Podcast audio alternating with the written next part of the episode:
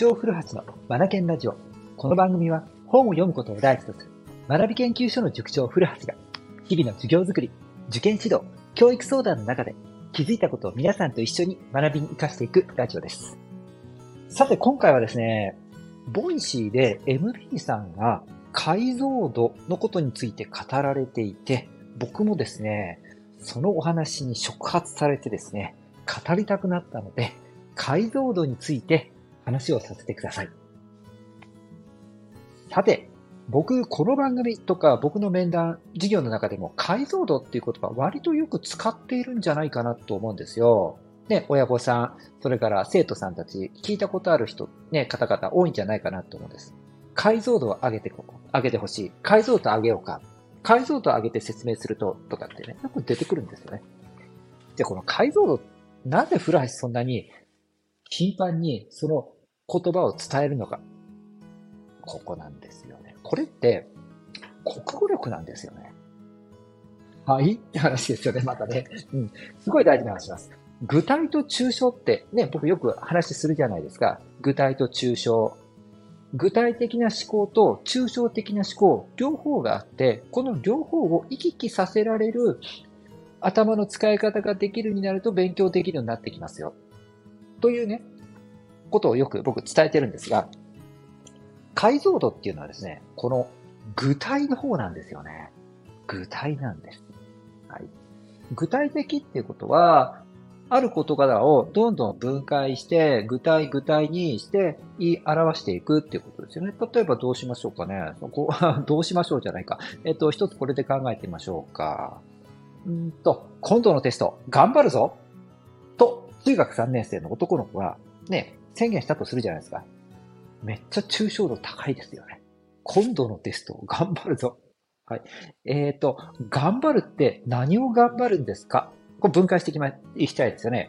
えっと、テスト勉強の期間の勉強を頑張りたいのか、テスト勉強期間のスケジュール立てを頑張りたいのか、当日のテストで集中切らさず取り組むことを頑張りたいのか、分解しようと思えば、どのようにでも分解できるんですよね。うん。で、テスト勉強期間の勉強を頑張ろうという意味で彼は宣言をしたとしましょうか。じゃあ、テスト勉強期間の勉強を頑張る。どのように頑張るのか。それは問題量を増やすのか。それから、時間の、時間を長くしたり、それからレバレッジかけたりするのか。とかね。これも量と時間でまず分けられるじゃないですか。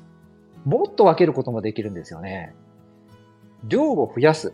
じゃあ、量を増やすっても何の教科ですよね。国語？数学？理科社会？分解できますよね。もっと言うと、予習なのか、復習なのか、ノートまとめなのか、問題を解くのか。どんどん分解できるんですよね。で、分解、分解、分解していくと、具体、具体、具体が進んでいくじゃないですか。つまり、解像度が上がっていくわけですよね。中学3年生、今度のテスト頑張るぞ。実は言うと、この言葉の意味はですね、テスト勉強期間に国語のノートまとめを一生懸命頑張るってことを言いたかったってことだったかね。うん。こうなってくると、彼がやりたいこと、頑張りたいって宣言したことが、こう、解像度上げて見えてくるので、クリアになってくるじゃないですか。うん。これってメガネにも似てますよね。メガネはね、かけられてる方はよくわかるんじゃないかなと思います僕もね、この2月にメガネ、あ、3月か。メガネをね、あの新調したんですよね。で、えっと、まあ、視力が落ちてしまっていたので、レンズを変えたんですが、まあ、変えたらびっくり。解像度めっちゃ上がりましたね。え、今までこんなにぼやんとした中で、車を運転したり、PC の作業してたりしてたわけ？メガネ変えたらもう、もうすごいくっきりはっきり見えるじゃないですか。これってまさに解像度を上げたってことなんですよね。うん。だから、よりこう、よーく見えるように、うん、レンズを変えたってことですから、勉強頑張りたいって言った男の子も、何を頑張りたいのか、何を頑張りたいのか、よ、なんかこう、よくわかるようにするっていうんですかね。自分自身が。うん。これをする必要があるんですよ。これが、教育、勉強の場でいう解像度を上げると成績が上がるってことなんですよ。しかし、人間の思考って癖があるじゃないですか。僕なんかもね、どちらかというと、無意識で物の考え、をこう巡らせたりすると、どうしても抽象っぽくなってしまうので、意識的に具体へ具体へって力入れないと、具体的思考がね、なかなか進まないところが僕の中にもあるんですよ。で、多くの人たちにもあるんじゃないかなと思うんです。僕みたいなタイプもいるし、具体が中心で抽象化ができない人もいますしね。うん。人それぞれで、うん、まあこれはいいんですよ。ただ、勉強で成績を上げたいとか、まあビジネスの現場で言ったら業績を上げたいとか、うん、成長をさせたい。まあ、スポーツなんかもそうですよね。記録を縮めたいとか、技術力を技術を高めたいとか、前へ進む。こういったことが求められる場ではですね、解像度を上げる必要がどうしても求められるんですよね。で、そうすることによって、今、自分が何を、どのように、どこで、どれくらいやればいいかが見えてくるわけですもんね。はっきり見えてきますよね。自分が思い描いている未来像、将来像がくっきりはっきり見えてくるんですよね。具体を推し進めることによって解像度が上がっていくんです。うん最初の話に戻しましょうか。中学3年生。うん。今度の定期テスト、頑張るぞ。頑張るぞと宣言してはいいんだけど、うん。この子は一体続くんだろうかそれから宣言したことを 覚えているんだろうかちょっと疑問じゃないですか？しかしこれを解像度上げて、国語の勉強をテスト勉強期間中に何曜日と何曜日に何時間ずつ分散をして、うん、ノートまとめを仕上げていく。ここまでね、自分で決めて宣言をする。で、この子、と比べたらですね、この 宣言、あと解像度上げて宣言した子の方が結果出しそうじゃないですか。そう思いません？そう。だから目標とかね、夢って描くことはとっても大事。宣言することもかっこよくて素敵なんです。確かにこれはいいんですよ。なんですが、抽象度が高すぎると、目標がね、曖昧なゆえに、目標に向けて、うん頑張れなかったりとか、途中で挫折したりとか、その目標を考えたことすら忘れてしまったりするので、良くないんですよね。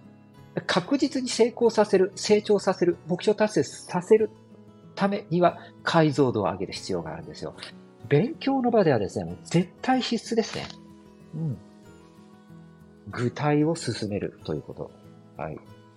あのー、僕の書いた書籍、西高中等部に絶対合格する方法、あの中にアウトカムアウトカムを設定しようって話が出てくるんですよね。あれがね、この解像度の話なんですよね。実を言うと。うん。そう。あの本にでも、だから、あの、あそこでは解像度ってことは使っていないんですが、アウトカムをはっきりくっきりと設定しましょうねって話をしてるんですよね。うん。受験生においてはね、このアウトカムを設定すること。まあ、今、解像度で話をしてますから、解像度に行きましょうか。解像度を上げるということは、受験スキルとしてはね、とっても重要なんですよね。うん、だから僕はよく解像度っていう言葉を使って親御さんとか受験生たちに話をするわけなんですね。うん、はい。さあ、えー、っとですね、具体的な思考ができる人たちは目標設定がね、割と丈夫なんですよね。で、その逆の人がね、これは大きな取り組みになるかなと思います。抽象的な思考をしがちな子。学習スケジュール立てると、すっごく抽象度高い。数学60分、英語60分、理科60分。それしか書けない子たちっているんですよね。これやっぱりね、伸びないんですよ。勉強も深まらないんです。解像度が低すぎるから。ね、だから、抽象思考が強い子たちっていうのは要注意ですよね。具体具体に考が進むように、やっぱりトレーニングを積むべきなんですよね。だからそこでやっぱり読書が必要になり、国語のレッスンが必要になってくるわけなんですよね。はい。今回はですね、解像度を上げれば成績が上がるよというお話をしました。さあ、この番組が気になった方はぜひいいねをお願いします。Apple Podcast でも配信をしております。今日も最後までお聴きくださりありがとうございました。Read more, learn more, change the group. 素敵な一冊を。